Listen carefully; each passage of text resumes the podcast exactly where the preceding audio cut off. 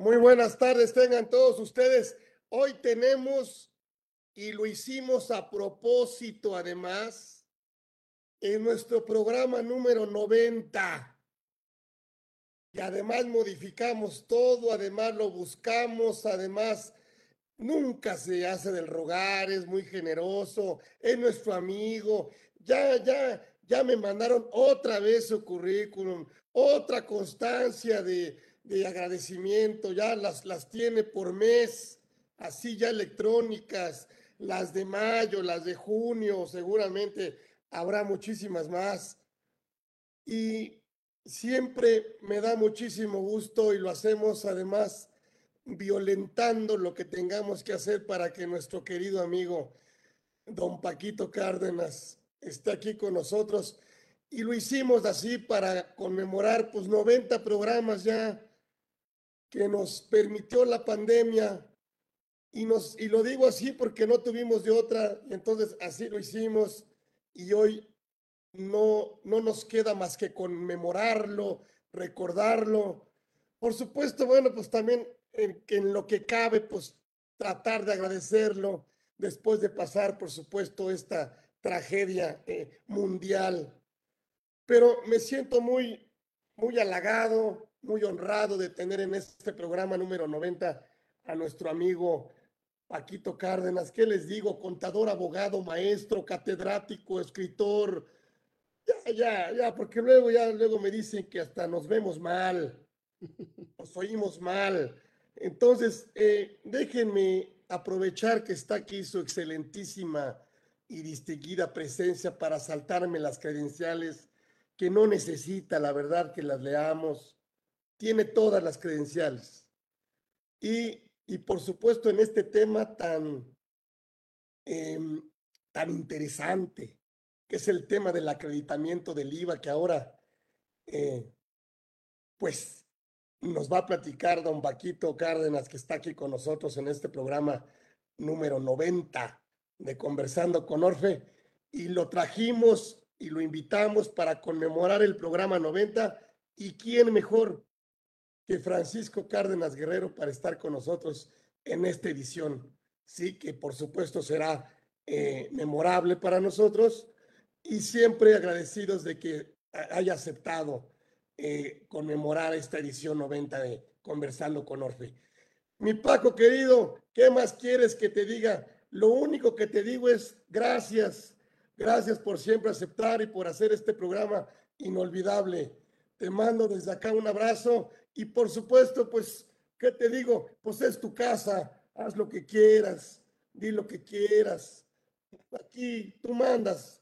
Entonces aquí, bienvenido y gracias, mi Paco querido. Un abrazo desde acá. Gracias, Paco. Gracias a ti, Carlitos, como siempre, y es un privilegio y más ahora que estás conmemorando estos 90 años de Orfe, del, del cual te felicito, felicito a todo tu equipo y me siento halagado y privilegiado de poder estar aquí en este programa y sobre todo aquí en este conmemorando estos estos 90 programas que la verdad es que no es nada fácil. Te mando un abrazo, una gran felicitación y pues un privilegio para mí como siempre estar aquí, querido amigo. Un abrazo y pues Carlitos, tú me indicas cómo nos arrancamos este en el momento en que tú me digas. Háblanos del IVA, venimos de una bueno, yo siempre he pensado y nos ha cambiado. El primer requisito del acreditamiento del IVA es que la erogación sea estrictamente indispensable. Y, antes pensábamos que solamente bastaba con que el objeto tuviera la posibilidad de llevar a cabo la erogación.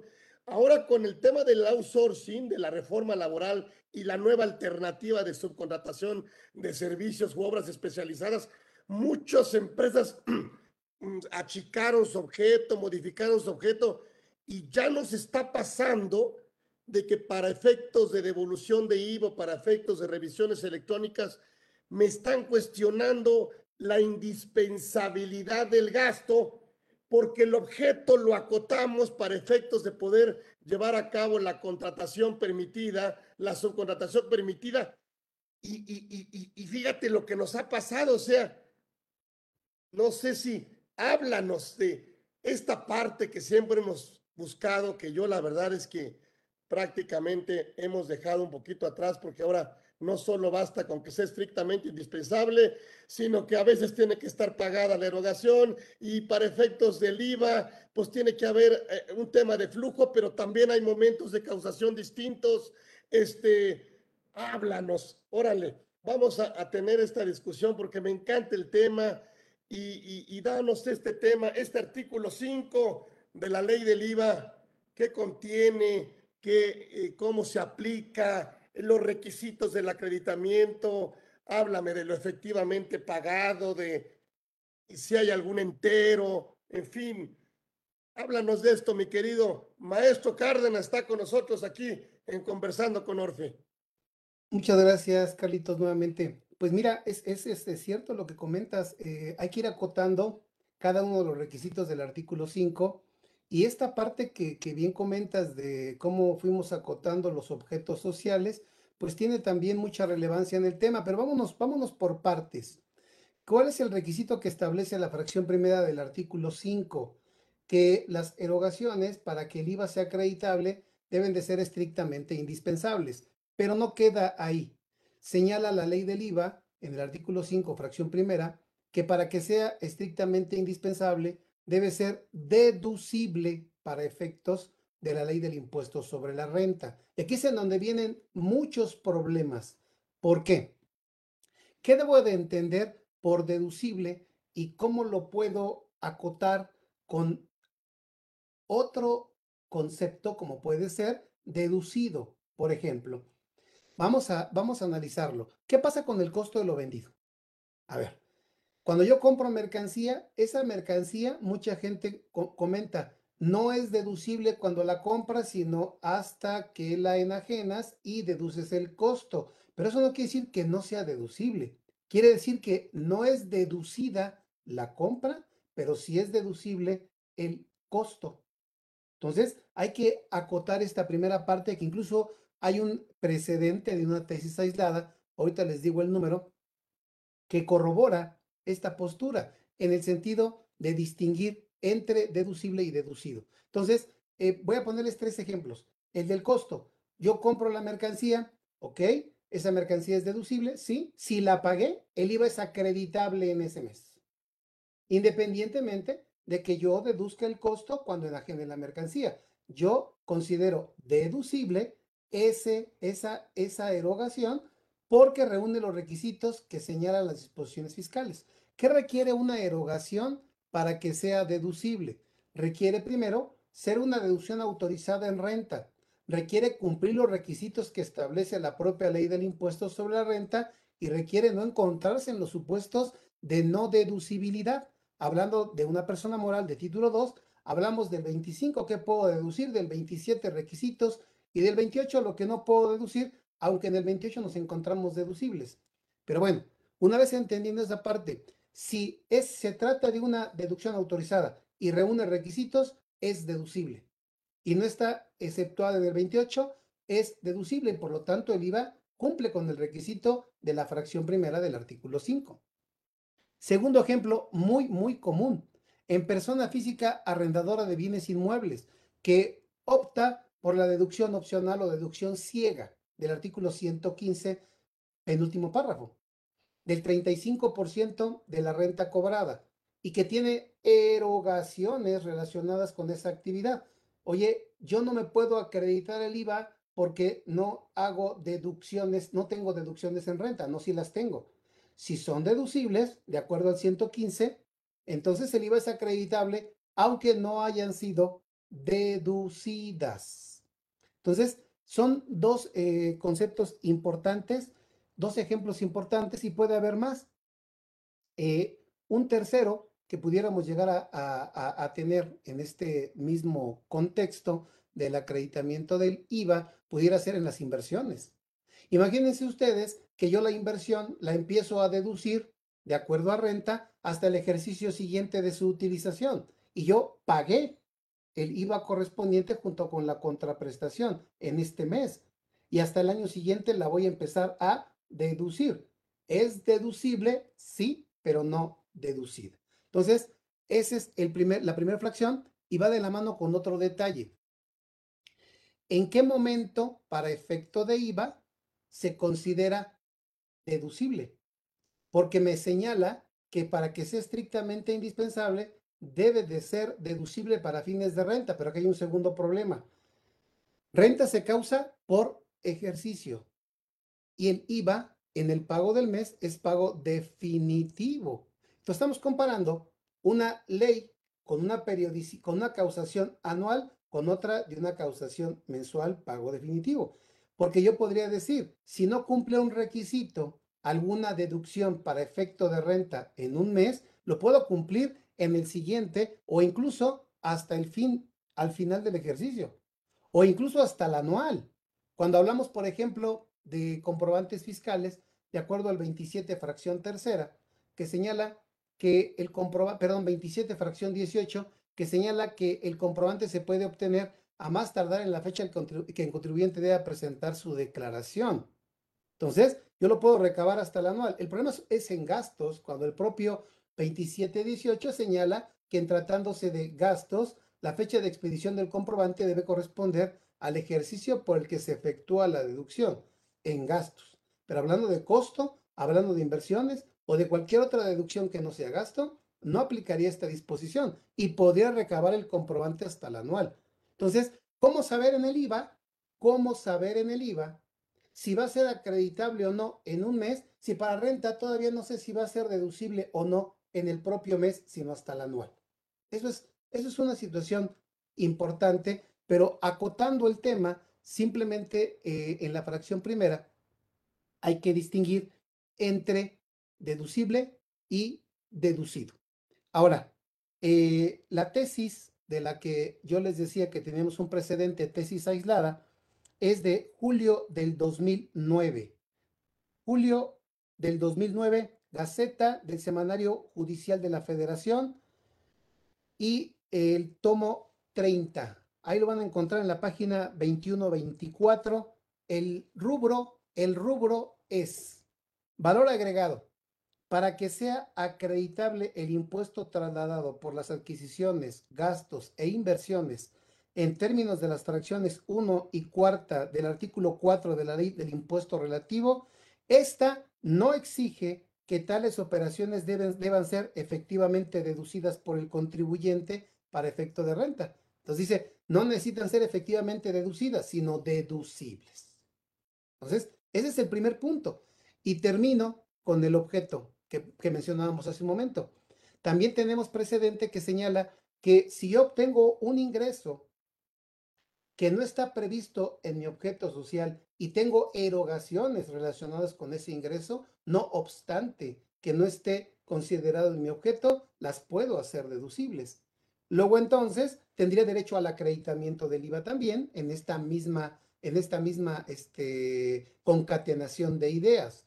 Si es verdad que acotamos objeto social, pero también lo acotamos para que podamos subcontratar servicios que nosotros no podemos prestar. Entonces, ese servicio que nosotros no podemos prestar, no por el hecho de que nosotros no lo prestemos directamente, quiere decir que no esté relacionado con la generación de ingresos y esto lo hace de acuerdo a la propia tesis que también tenemos de estricta indispensabilidad, que en el momento en que esa erogación tenga como consecuencia la generación de un ingreso, también se consideraría estrictamente indispensable. Entonces, creo que eh, hay que acotar más bien con la autoridad, fundamental con la autoridad de que yo no me dedico a, a esa actividad, pero si es necesaria para poder lograr o conseguir el cumplir con mi objeto social, es necesaria para poder llevar a cabo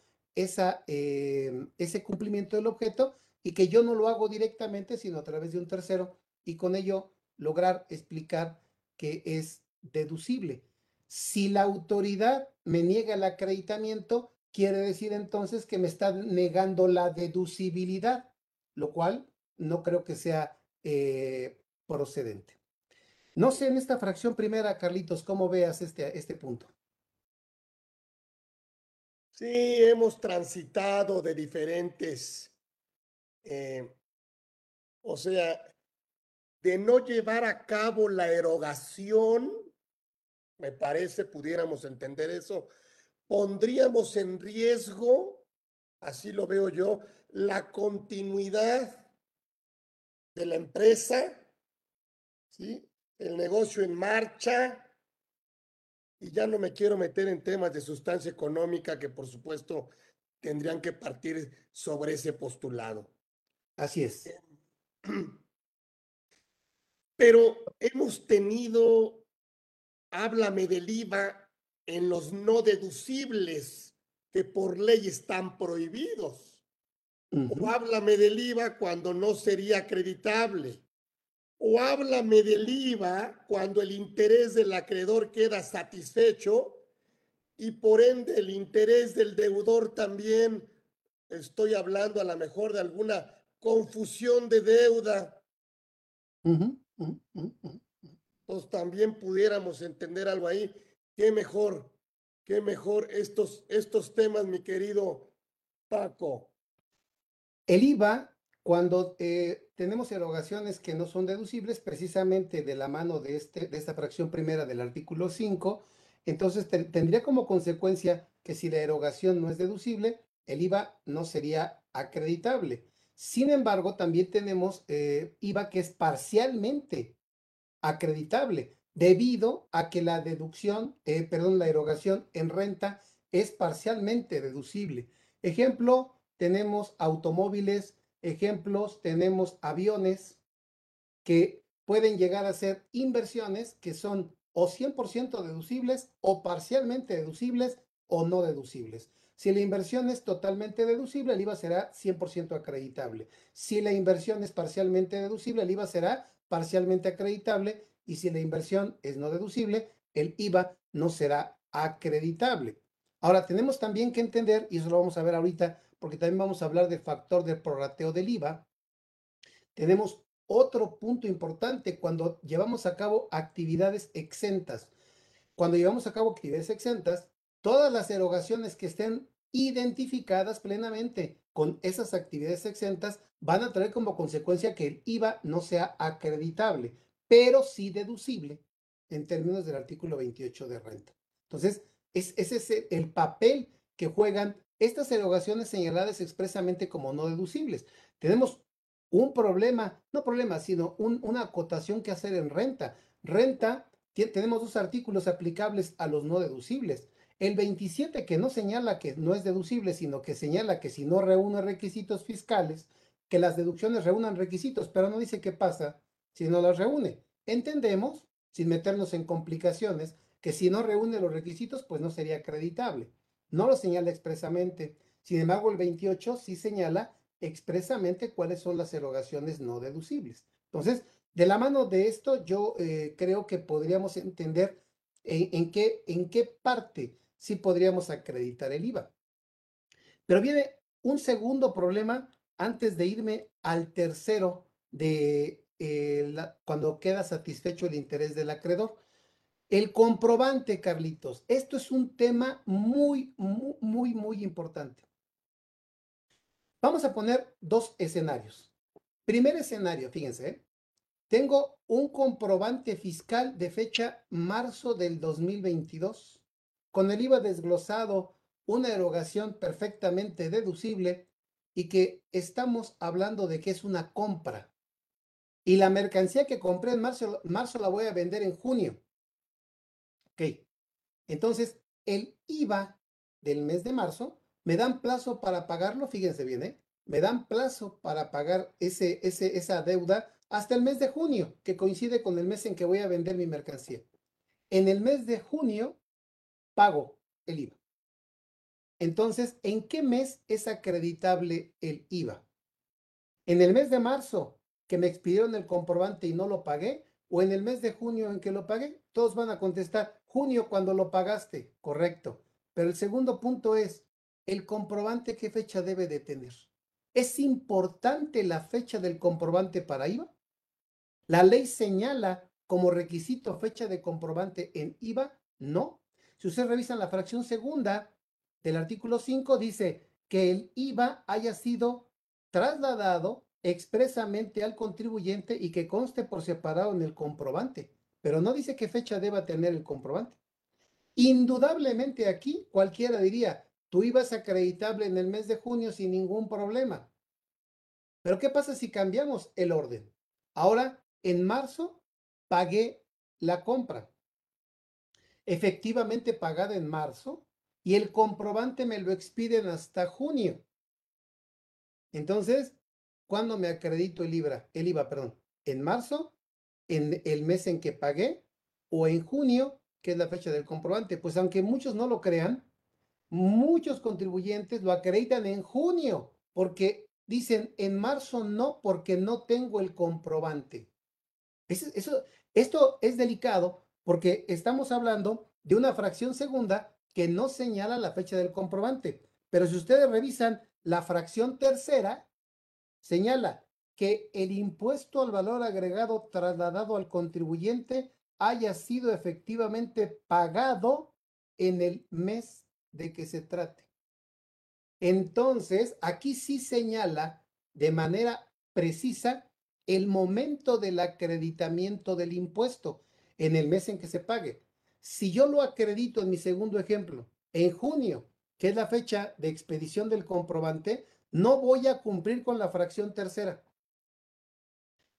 Pienso que cumplo con la segunda cuando tengo el comprobante, aunque la segunda no dice qué fecha deba de tener.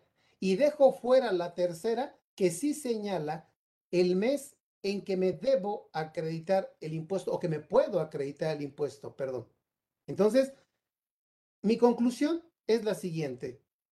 Yo me puedo acreditar el IVA cuando cumpla el requisito de que sea deducible la erogación para renta, cuando cuente con un comprobante, no dice fecha, entonces me tengo que, voy a atender a renta. Y renta sí me habla de una fecha del comprobante cuando habla de gastos. Y sí me habla una fecha de recabar el comprobante cuando no es gasto, que es hasta el anual. Entonces, en el anual, yo sabré si es deducible para renta. Y si es deducible para renta, el IVA es acreditable. Y voy a tener un comprobante porque es deducible para renta y el comprobante va a tener desglosado el impuesto trasladado y cumplo con la fracción segunda y cumplo con la fracción tercera. Pero ¿cuál es el problema en la práctica? Las devoluciones de IVA, Carlitos. No te voy a devolver el IVA porque la fecha del comprobante, yo no entiendo en qué parte se fundamenta la autoridad para señalar la fecha de un comprobante, porque en el primer ejemplo que les puse, tengo una operación a crédito en marzo y la pago en junio, todo el mundo acredita el IVA en junio sin decir nada. Pero cambio el orden y primero pago y luego obtengo el comprobante, ahí sí dicen algo. En el primero no dijeron nada con las fechas y en el segundo sí se preocuparon por las fechas. Entonces la, la conclusión sería, la conclusión sería el que yo me acredito el IVA en el mes en que lo pague, siempre y cuando sea deducible para renta y siempre y cuando tenga un comprobante. Ese comprobante, ¿qué fecha debe de tener? No lo señala la ley del IVA. Por lo tanto, considero que debemos atender a que sea deducible para renta y, por tanto, acreditable para IVA. Un negocio. comprobante, Carlito. Sí. Negocio financiero. Yo siempre le he dicho a los, a los contribuyentes, a los clientes, tienes que hacer dos cosas. Separar el IVA de la cuenta de bancos del, patrón porque se lo va a gastar.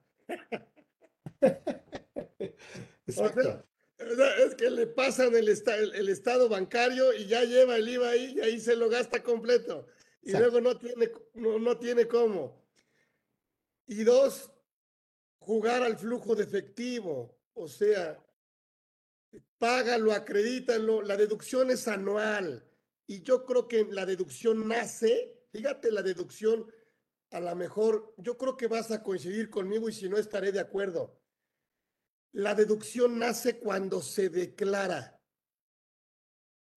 claro, y se declara en el anual. Y se declara hasta el anual.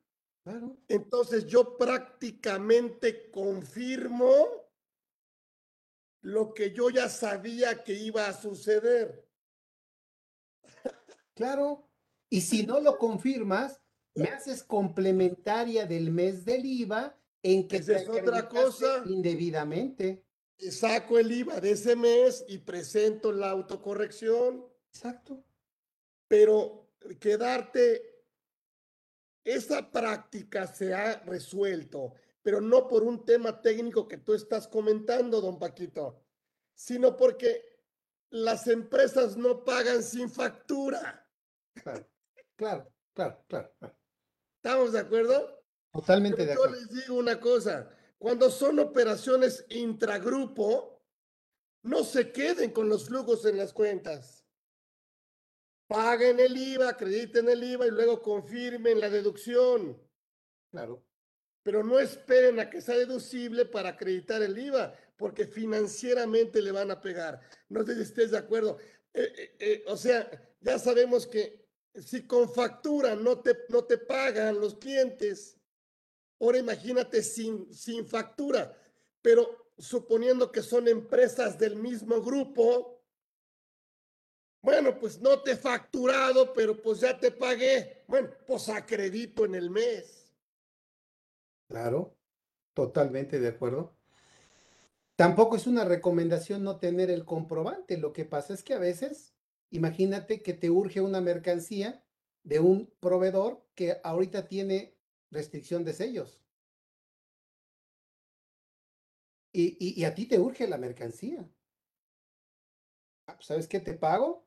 Me das el... Ahí, viene el conflicto, Carlitos. ¿Qué va a decir el contador cuando le pregunten? ¿O qué va a decir este Contraloría? No, no puedes comprar si no hay comprobante. Es correcto. Pero también hay otro detalle. A ver, vamos a suponer que llegó la mercancía llegó la mercancía, no mandaron el CFDI porque tienen un problema, yo, yo recibí la mercancía y la necesito. ¿Sabes qué pasa con contabilidad? Contabilidad se niega a registrar porque dice no hay CFDI. Entonces ahora resulta que la contabilidad registra CFDI, no registra operaciones, lo cual es totalmente incorrecto. No, no, no creo que sea una recomendación no tener el comprobante. Recomendamos tenerlo para evitar cualquier conflicto o interpretación con la autoridad. Pero el, tema es que puede llegar a pasar y, como tú bien lo comentas, acredítate el IVA en el mes en que lo pagaste. Ya verás posteriormente si cumpliste o no para hacerlo deducible y entonces por lo pronto financieramente ya tienes un beneficio. se llama constata, o sea, como diciendo, eh, y luego a ver, a ver mi Paco, porque siempre nos han preguntado esto y qué mejor que tú nos contestes. Em, no me entregaron el complemento de recepción de pagos. Y dice, como no me lo ha mandado, la erogación no es deducible, por lo tanto no acredito el IVA. Oye, contéstanos, por favor. Mira, para este 2022 hay una reforma al Código Fiscal donde se eh, modifica el 29A y se reforma el 29A para señalar la obligatoriedad de incorporar complementos, en donde se modificó el año pasado eh, el artículo 29A, fracción 7, inciso B, que establece ya con mayor precisión el que se debe de expedir un comprobante cuando eh, nosotros no cobramos en el momento de expedir el comprobante por la operación eh, y se, se manifestó como método de pago PPD.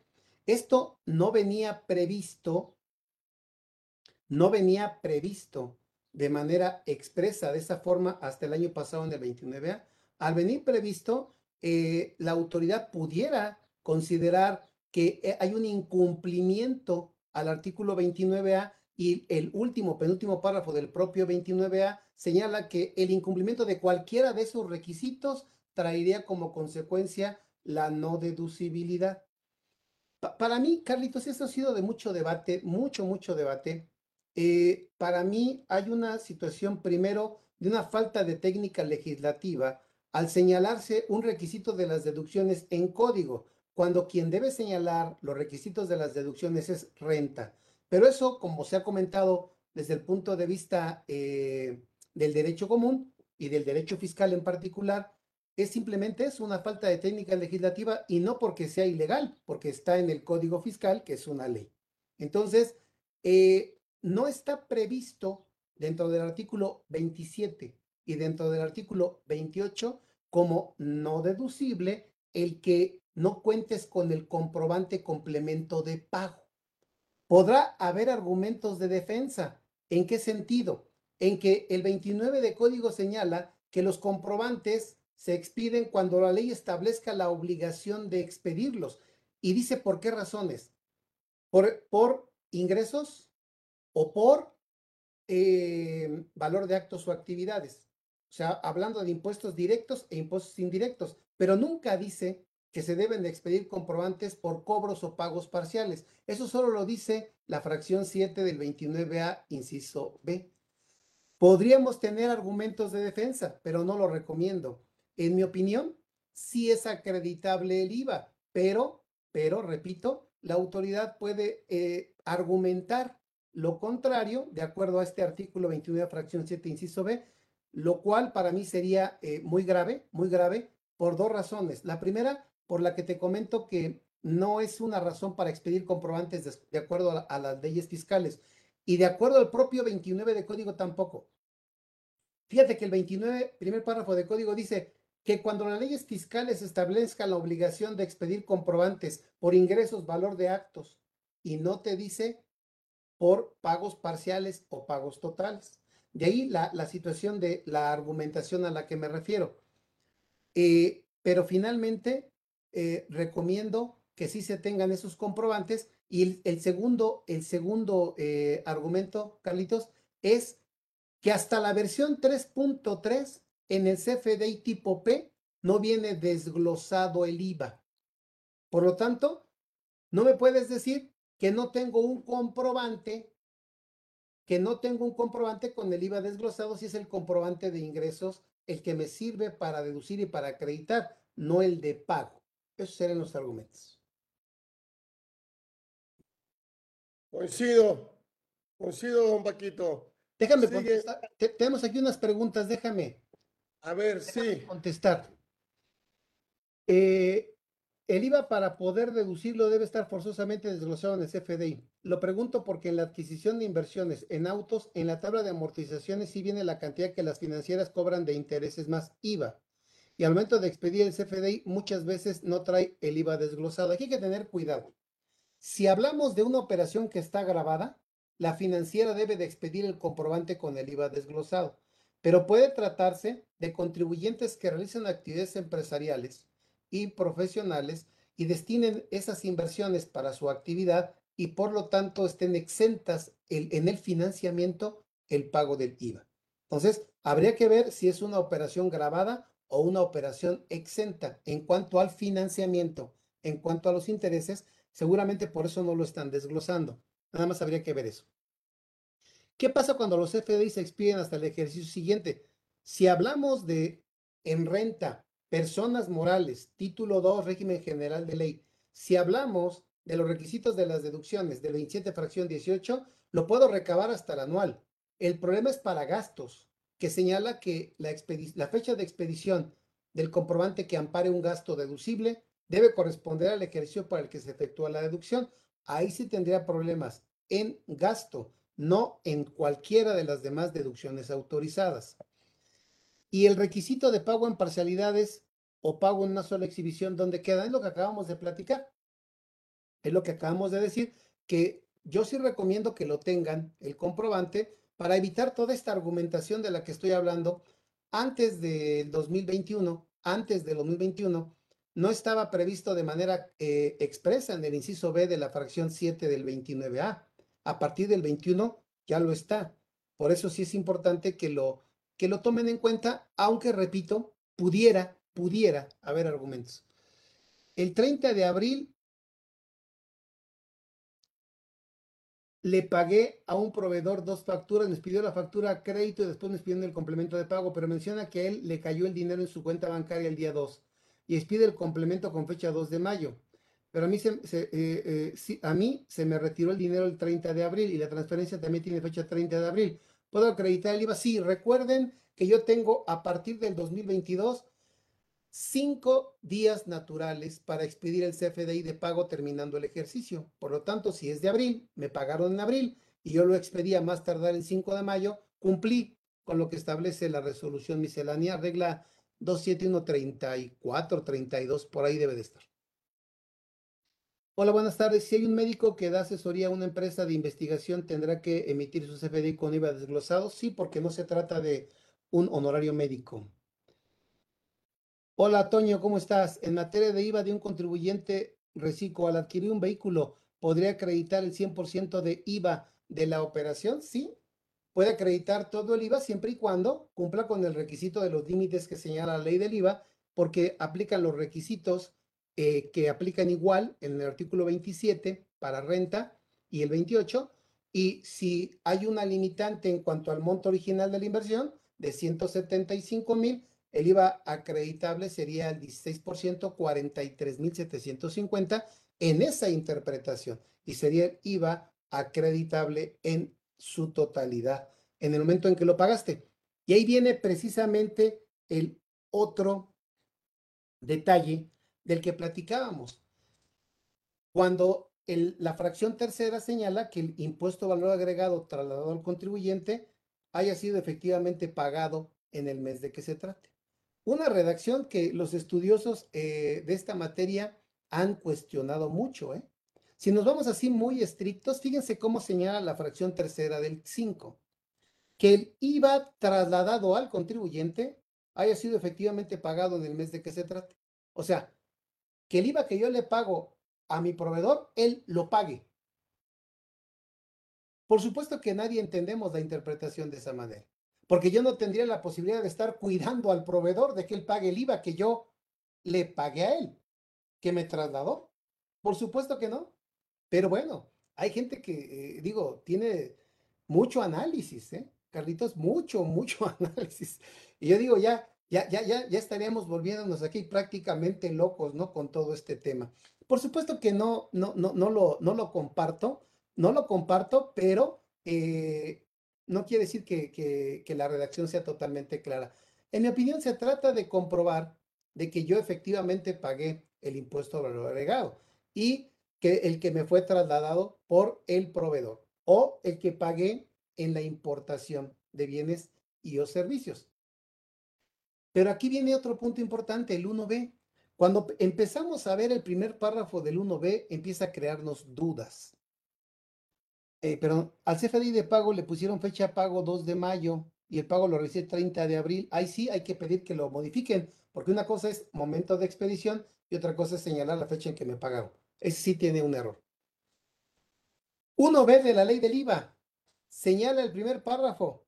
Las contraprestaciones son efectivamente cobradas y por ende pagadas. Primer, primer detalle importante. Primer detalle importante. Habla de cuándo se considera que la contraprestación es efectivamente cobrada o pagada. No habla del objeto del impuesto. El objeto del impuesto está en el 1 no en el 1B. Entonces, si ustedes leen primero el 1B, se van a confundir con el objeto, porque primero se lee el 1 que señala que están obligados al pago del impuesto de valor agregado las físicas o morales que en territorio nacional realicen los actos o actividades siguientes, y ahí y desde ahí hay que calificar si es objeto o no es objeto. Y luego ya ver si es objeto, si está grabado, y luego si está grabado, ¿Cuándo se considera efectivamente cobrado? Y les digo por lo siguiente, fíjense la redacción del 1B primer párrafo. Las contraprestaciones son efectivamente cobradas cuando se reciban en efectivo, en bienes, en servicio, anticipo, depósitos o cualquier otro concepto. Ah, caray. O cualquier otro concepto. A ver, aumento de capital por parte de los socios cualquier otro concepto susceptible del pago del IVA. Depósito en garantía susceptible del pago del IVA. Dividendos cobrados susceptible del pago del IVA. Cualquier concepto. Entonces, si ustedes leen el 1B, así solo, pues nos vamos a confundir. ¿Cómo se debe de atender al 1B? En mi opinión, se debe de atender primero decir, ¿es objeto? Sí, ahora sí. ¿Cuándo se considera cobrado? ¿A que le quieras llamar depósito? ¿Cuando es enajenación? ¿Cuando es prestación de servicios? Que le quieras llamar el nombre que tú quieras. No le quieras llamar otorgamiento del uso o goce temporal de bienes. Le quieres llamar alquiler. Llámale como quieras. Eso es a lo que se refiere el 1B. No cualquier cantidad o cualquier, perdón, cualquier concepto, sino cualquier concepto, pero que sea objeto de ley. E, eso es algo importantísimo. Y una vez que identifiqué que fue efectivamente cobrado, todavía me dice, o bien, si no fue en efectivo, en bienes, en servicio, cuando el interés del acreedor queda satisfecho mediante cualquier forma de extinción de las obligaciones. Ah, ah entonces tengo que revisar qué formas de extinción de obligaciones señala el derecho común. Y hablábamos ahí de la confusión, de la compensación, de la revisión de deuda. Entonces, aquí viene a acabar con, no mito, pero con una eh, expresión muy común en el IVA. Ah, el IVA se paga sobre flujo de efectivo. No, no, no, no, no. No. Puede haber no flujo de efectivo y puede haber causación y acreditamiento del IVA. Y aquí es importante, causación primero y momento de pago. Oye, ¿cuándo se causa el IVA en tratándose de enajenación de bienes? Hay que entender aquí con toda precisión el 10 del IVA. Porque fíjense que es diferente el 10 del IVA al 21 para lo que es otorgamiento del uso goce y en relación al 16 para prestación de servicios. Si revisan el 10 con toda precisión, el 10 señala, para efectos de esta ley se entiende que la enajenación se efectúa en territorio nacional si en él se encuentra el bien al efectuarse el envío y cuando no haya envío, en el país se realiza la entrega material del bien. Quiere decir entonces, ojo, ¿eh? que si yo expedí un comprobante por el ingreso por enajenación y todavía, todavía no efectúo el envío o todavía no entrego materialmente el bien, no hay causación de IVA, no hay enajenación. Entonces, oye, para renta sí, para renta sí, pero para IVA no, para IVA no. Para IVA, ¿cuándo hay enajenación? Cuando cobras. Cosa distinta en prestación de servicios y cosa distinta en materia de arrendamiento, otorgamiento del uso goce temporal. Fíjense, tanto en, en otorgamiento del uso goce temporal como en prestación de servicios, la ley señala, para los efectos de esta ley, el 21, se entiende que se concede el uso o goce en territorio nacional cuando en este se encuentre el bien al momento de su entrega material, que hubo un cambio por ahí para el 2022. Entonces, ahí ya existe, ya existe la causación del impuesto, pero falta un momento de pago. Porque el 10 para renta, el, el 9 para renta, el 10 para renta y el 11 para renta en forma, eh, para IVA, perdón, en forma particular, dice que el IVA se paga cuando se dé la enajenación y la enajenación se da al cobro. Entonces, son cosas pues muy, muy, muy técnicas, muy interesantes pero yo quiero aterrizar el que cuando sea satisfecho el interés del acreedor, nosotros tenemos que entender que es momento de que se pague el IVA por una parte y se acredite por la contraparte, aunque no exista flujo. Pero no solamente eso, hemos encontrado un problema grave en la práctica. ¿Cuál? El demostrar con contabilidad que se extinguió la obligación. Compramos un auto, pagamos un enganche y lo demás fue financiamiento.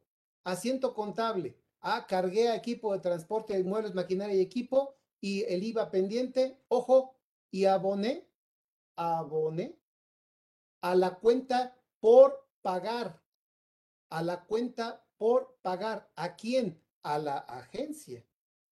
Primero a la agencia. Y después, y ahí lo dejan. Y después cuando se va pagando a la tarjeta, al, perdón, al, al, al acreedor, que es la financiera, entonces no hacen el siguiente asiento contable. Hay que cargar a proveedor, agencia, y hay que abonar la misma cantidad que le debemos al acreedor financiera. Ese asiento contable demuestra la extinción de la obligación y da derecho al acreditamiento del IVA. En la práctica, la autoridad nos ha dicho, oye, ¿acreditaste el IVA? Sí, porque ya, ya no le debo a la agencia, le debo a la financiera. Demuéstramelo contablemente. Y la contabilidad abonó a proveedores de agencia y cada pago cargó a proveedores bancos, proveedores bancos, proveedores bancos. ¿Dónde extinguiste la obligación? ¿No la extinguiste contablemente? No te permito el acreditamiento del IVA. Entonces, no solamente es importante entender la figura de la extinción de la obligación desde el punto de vista del derecho común, que tenemos que tener una evidencia, un convenio, un contrato, un adendum, lo que ustedes quieran. Esa evidencia para la compensación, para la dación en pago, para la remisión de deuda, para, lo, para cualquier tipo de extinción de obligación. Y además, el registro contable. Carlitos, te escucho.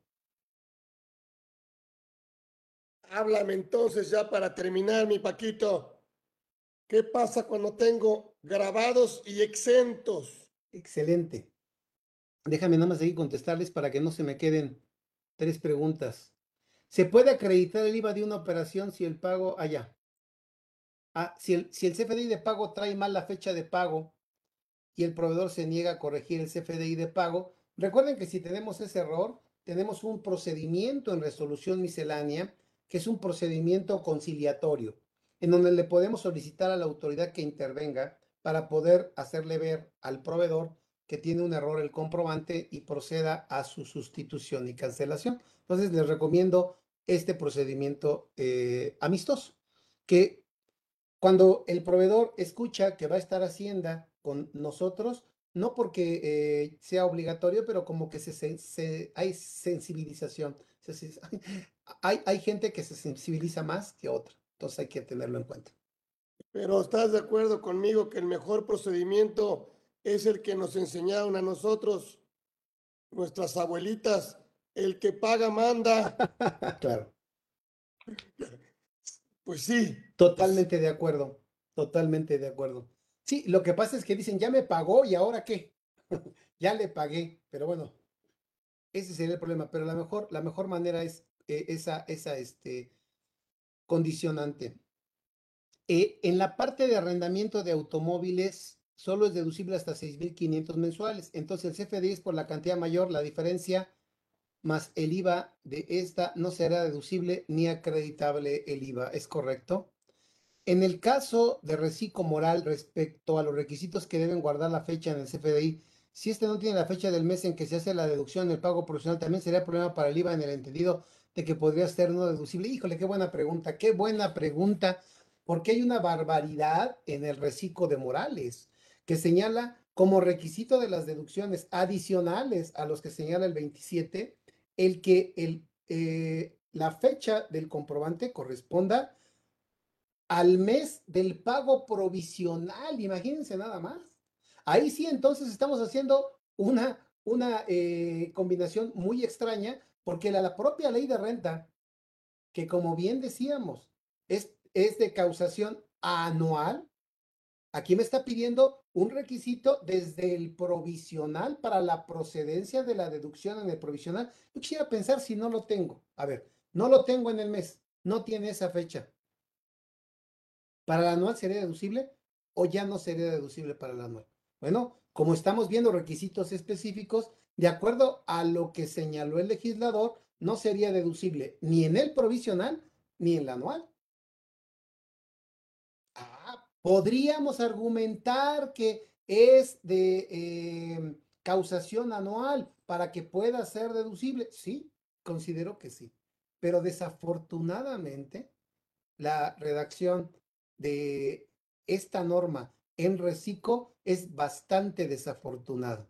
Yo considero que sí debiera ser este motivo de no un análisis, porque ya está muy claro que está muy mal por parte del legislador, más bien de una argumentación muy sólida a efecto de conseguir la deducibilidad del anual y por tanto el acreditamiento del IVA.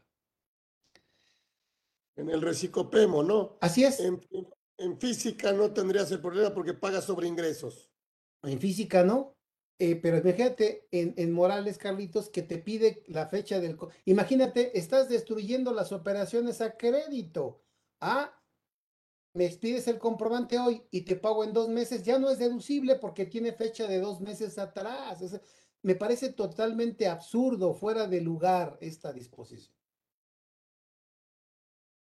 Pero bueno, vamos a platicar del otro tema, el tema del acreditamiento del eh, IVA cuando tenemos actividades eh, grabadas y actividades exentas.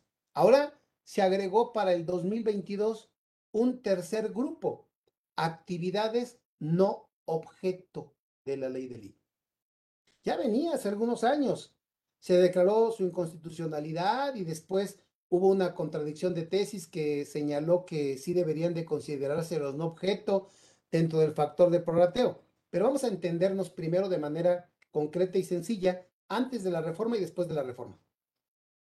Antes de la reforma, actividades grabadas y actividades exentas. ¿Qué tenía que hacer? Identificar compras, gastos y arrendamiento relacionados con la actividad grabada. IVA 100% acreditable. Inversiones relacionadas exclusivamente y destino habitual para actividad grabada, IVA acreditable totalmente, cumpliendo requisitos. Exentos, compras, gastos, arrendamiento e inversiones identificadas plenamente con una actividad por la que no se paga el impuesto, IVA no acreditable en su totalidad. IVA no identificado plenamente ni con una actividad grabada o tasa cero, ni con una actividad exenta, factor de prorateo. ¿Cómo se determina el factor de prorateo? Dividiendo actividades grabadas, el importe de las actividades grabadas, entre el valor total de grabadas más exentas. Así se determinaba. A partir del 22 vienen dos cambios importantes. Primer cambio, cuando identifico plenamente mis compras, gastos y arrendamiento e inversiones con una actividad grabada, el IVA sigue siendo acreditable al 100%. Pero ahora, compras, gastos, inversiones y eh, arrendamiento relacionado con actividades no sujetas al pago del impuesto, o sea, exentas y no objeto, no acreditable el IVA. Primer cambio, agregan las no objeto. Ahorita les platico de ello. Y tercer punto y segundo cambio, en mi factor de prorrateo dividimos valor de actividades grabadas entre valor total de actividades grabadas exentas más no objeto. Nosotros tenemos, de acuerdo al artículo 1 y a toda la ley del IVA, tenemos tres tipos de no objeto. ¿Sí, Carlito? ¿Me ibas a comentar algo? No, ok. No objeto. Primero, por territorialidad. ¿Qué quiere decir? Que si la actividad que realizo no se efectúa en territorio nacional, no es objeto. ¿Y cómo saber cuándo se efectúa en territorio nacional? Enajenación de bienes. Cuando del territorio nacional se envíe materialmente el bien y no habiendo envío, cuando se entregue en México materialmente el bien. Si no se envía desde México o no se entrega materialmente desde México, no es objeto. Y de ahí vamos a poner un ejemplo. Eh, segundo, segundo, segundo supuesto de no objeto. Por exclusión del artículo 1. El artículo 1 señala eh, actividades objeto, enajenación de bienes, prestación de servicios, otorgamiento del uso goce temporal de bienes, importación de bienes y servicios. Si la actividad no encuadra en ninguno de los cuatro, no es objeto. Ejemplo, un depósito en garantía que recibe un arrendador de su arrendatario. Ejemplo número dos, un pago de indemnización de una aseguradora por un daño que sufrió el contribuyente a sus bienes. Entonces, eso es el segundo no objeto. Y el tercero es el que la ley señala expresamente que no es objeto. Por ejemplo, la donación, transmisión de bienes por causa de donación para el donante no es objeto. O la transmisión de bienes por causa de muerte para el autor de la sucesión. De los tres, el artículo 4A de la ley del IVA adicionado para el 2022 agregó dos, e, y este reconoció dos. El primero, de que no se realice en territorio nacional, y el segundo, por exclusión del artículo primero de la ley del IVA. Ejemplo y termino. Vendo mercancía que voy a importar de Canadá. Mi cliente en México, los dos somos residentes en México, me compra la mercancía y me dice, ya te tardaste en entregármela. Viene de Canadá, no la ha importado. No me la entregues en México, entrégamela en Nueva York. Le entrego la mercancía en Nueva York, ¿correcto? Entonces, ¿es objeto de IVA? No, no es objeto de IVA, ¿ok? ¿Se recibió una contraprestación? Sí, se recibió un precio contraprestación. ¿Hice erogaciones por las cuales eh, obtuve el ingreso? Sí, le pagué una comisión a un vendedor aquí en México por esa venta. Ah, pues ese IVA está identificado plenamente con una actividad no objeto y por lo tanto ya no es un IVA acreditable. Y el monto de esa venta entregada en el, eh, cuyos bienes fueron entregados en el extranjero, juega en el denominador dentro del factor de prorateo y hace más pequeño mi factor de acreditamiento. Ese sería, en términos generales, Carlitos, la mecánica. Mi Paco querido, como siempre, magistralmente, muchísimas gracias por hacer este, esta edición 90. Como tú lo sabes hacer, la verdad queríamos que fuera memorable. Esta edición 90 vamos a invitar al maestro Cárdenas. Y así fue.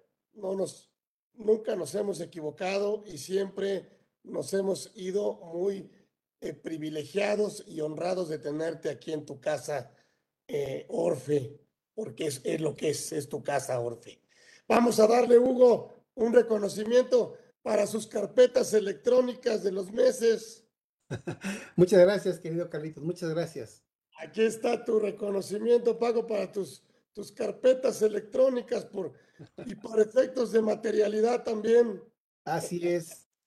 Pues muchísimas gracias, gracias por el privilegio y felicidades nuevamente por, por este programa 90 que sigan los éxitos, mi, querido Carlos. Un fuerte abrazo. Gracias a ti, mi Paco, que los haces posibles. Y bueno, pues nos despedimos de este gran maestro. Francisco Cárdenas Guerrero estuvo con nosotros aquí en la edición 90 de Conversando con Orfe. Nos vemos próximo miércoles, 13 horas. No nos dejen, estamos trabajando para ustedes y por supuesto, pues traemos a los mejores fiscalistas, los grandes. Y ahora pues ahora lo, lo teníamos que festejar el 90, no lo podíamos dejar pasar. Por eso trajimos al maestro Cárdenas, que estuvo aquí con nosotros. Gracias. Próximo miércoles. Gracias, Paco. Gracias. Un abrazo. Saludos a todos. miércoles, 13 horas. Gracias. Un abrazo a todos. Gracias. Buena tarde.